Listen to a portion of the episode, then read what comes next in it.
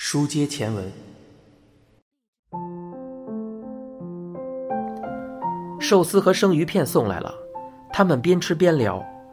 汤川带来的酒喝完后，食神拿出威士忌。他很少喝酒，只喜欢在解开数学难题后浅酌几口，以消除疲惫。两个人聊得并不热络，不过一边遥想学生时代，一边谈论数学，甚是愉快。食神忽然觉得，这么多年来，自己失去了怎样的时光？这是离开大学后第一次畅快的对饮。除了此人，再无人能理解自己，也无人能获得自己的肯定。食神看着汤川，所想甚丰。嘿，差点忘了要紧事。汤川突然说，从纸袋里取出一个褐色大信封，放在食神面前。食神问道：“这是什么？你先打开看看。”汤川笑嘻嘻的说着。信封里装着报告用纸，纸上写满数学公式。食神快速扫过第一页，顿时明白过来，是反正黎曼假设。一眼就被你看穿了。黎曼假设乃是当今数学界最有名的难题，绵延至今，依然无人能提出完美的证明。汤川拿出来的研究报告，就是想证明这个假设不正确。世界各地的学者都在做这项努力，但无人能成功举出反证。汤川说：“这是我请数学系的教授复印给我的，他还没有公开发表。虽然没有完全反证成功，不过找对了方向。”你说假设是错的，我只是说他找对了方向。如果假设是正确的，那么就是这篇论文哪里出错了。汤川的眼神好像恶作剧的小孩，想确认计谋是否成功。食神立刻察觉出他的企图，他在挑衅，同时也想确认达摩食神的功力退化到了何种地步。食神说：“可以借给我看看吗？”就是带给你的。食神开始看论文。最后，他起身坐到桌前，摊开一旁没用过的演算纸，拿起圆珠笔。汤川在他背后出声道：“你知道 P 不等于 NP 这个题目吧？”食神转身。对于数学问题，自己想出答案和确认别人的答案是否正确，哪一个更简单？或者说，分别困难到何种程度？这是克雷数学研究所悬赏征求解答的一个问题。果然厉害，汤川笑着举杯。食神重新面对演算纸，数学很像寻宝，必须先看清该从哪里出发，思索通往答案的通道，然后再按照计划逐步拟定公式，求得解答。如果什么都没挖掘到，就要及时更改路线，只要埋头苦干，心无旁骛的勇往直前，就能找到从未被人发掘的宝藏，正确解答。验证别人的解法，就好像沿着别人开掘的道路前行，看上去简单，实际并非如此。如果沿着错误路线前行，找到假宝藏。那么，要证明那个宝藏是赝品，比寻找真宝藏还难，因此才会有人提出 P 不等于 NP 这种让人束手无策的问题。食神忘了时间，斗争心、探求心以及自尊心均令他亢奋不已，他的眼睛一刻也离不开数学公式，全部心思都用在那里。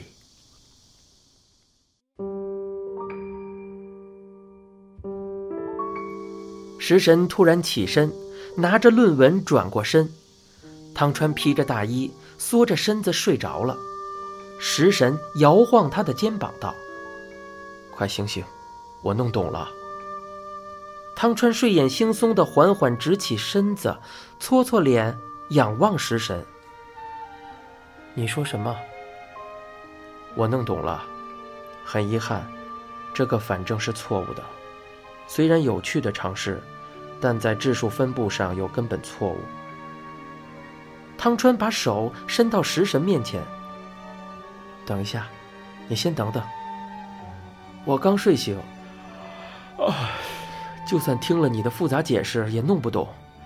不，就算我清醒了也弄不懂啊。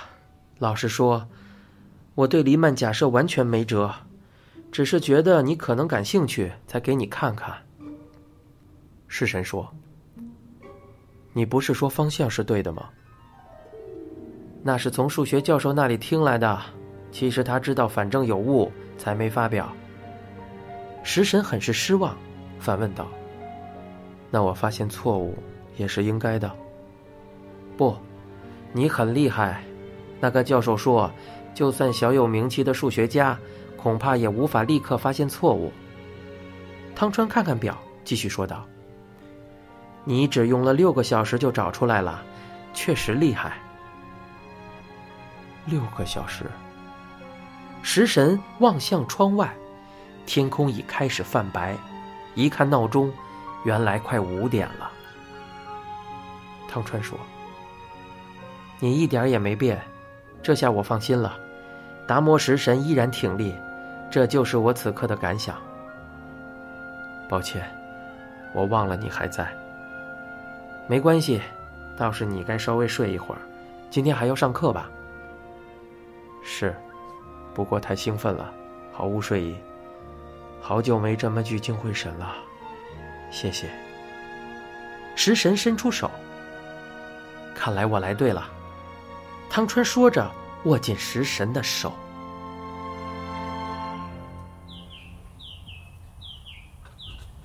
食神小睡到七点，不知是因为太累了，还是心里太过满足。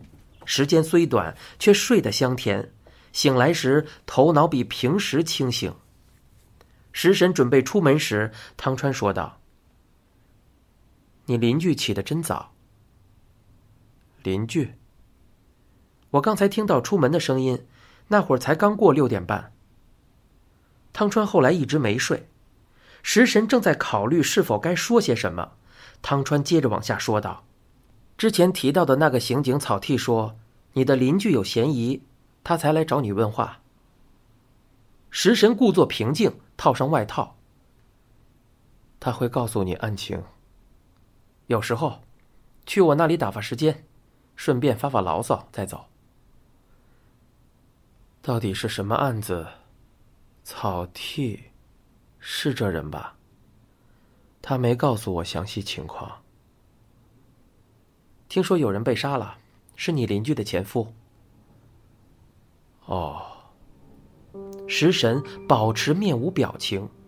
汤川问道：“你和隔壁有来往吗？”食神霎时动起脑筋，单从语气推测，汤川并非基于什么特别意图才问起，他可以随便敷衍一下。然而，他很在意汤川和草剃熟识，说不定会把这次来访告诉草剃。顾及这点，眼下的回答非小心不可。食神说：“没什么往来，不过花冈小姐，花冈小姐就是隔壁邻居，我倒是常去她工作的便当店，我忘了告诉警察了。”哦，便当店，汤川点点头。食神说：“不是因为他在那里上班才去。”而是他凑巧在我去惯了的店里上班，那家店就在学校附近。哦，就算是只有点头之交，听了他是嫌疑人，还是觉得不舒服吧？那倒不会，反正和我无关。也是。汤川似乎并未起疑，两个人在七点半出门。汤川没有走向最近的森下车站，而是陪食神一起走到学校附近，这样可以少换一趟电车。汤川已不再提命案和花冈镜子，食神本来还怀疑汤川乃是受草剃之托来刺探消息，看来是自己多心了。草剃没有任何理由使用这种手段。这条路还挺有意思的。汤川说话时，他们已穿过新大桥，沿着于田川走。他会这样说，是看到了一整排游民的住处。把花白头发绑在脑后的男子正在晾衣服，前方食神称为冠男的人则如平常一样踩扁空罐。食神说：“这幅景象一成不变。一个月来什么都没变，他们活得就像时钟一样准确。”是啊，人一旦摆脱了时钟的束缚。反而会变成这样。是啊，他们在青州桥前走上台阶，一幢办公大楼紧贴台阶而建。食神看着两人映在一幅玻璃门上的身影，微微摇头。你看起来还是这么年轻，和我大相径庭。你的头发也很稠密。哪里？我也老了。撇开头发不说。脑袋都变钝了，你太贪心了。食神虽然嘴上说笑，心里却有些紧张。再这样走下去，恐怕汤川会一路跟到变天庭。对于花冈镜子和自己的关系，这个洞察力过人的天才物理学家该不会察觉出什么端倪吧？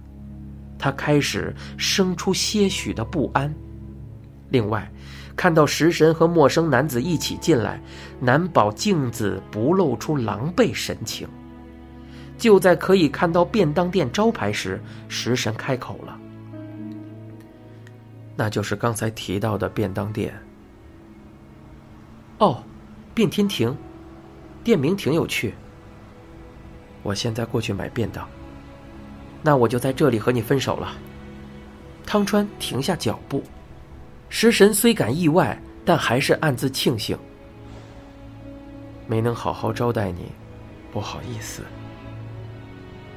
我已经受到最好的招待了。汤川眯起眼，继续说：“你不想回大学进行研究了？”食神摇摇头，在大学能做的事，我现在也能做。况且，我都这把年纪了，也没大学肯要我了。那倒不见得，不过我不勉强你，今后继续努力。你也是，真高兴见到你。握手后，食神目送汤川远去，他并非依依不舍，而是不想让汤川看到他走进变天庭。汤川的身影完全消失后，食神转身，快步跨进了店门。你正在收听的是一辆松鼠播讲的《嫌疑人 X 的现身》，欲知详情，请听下回。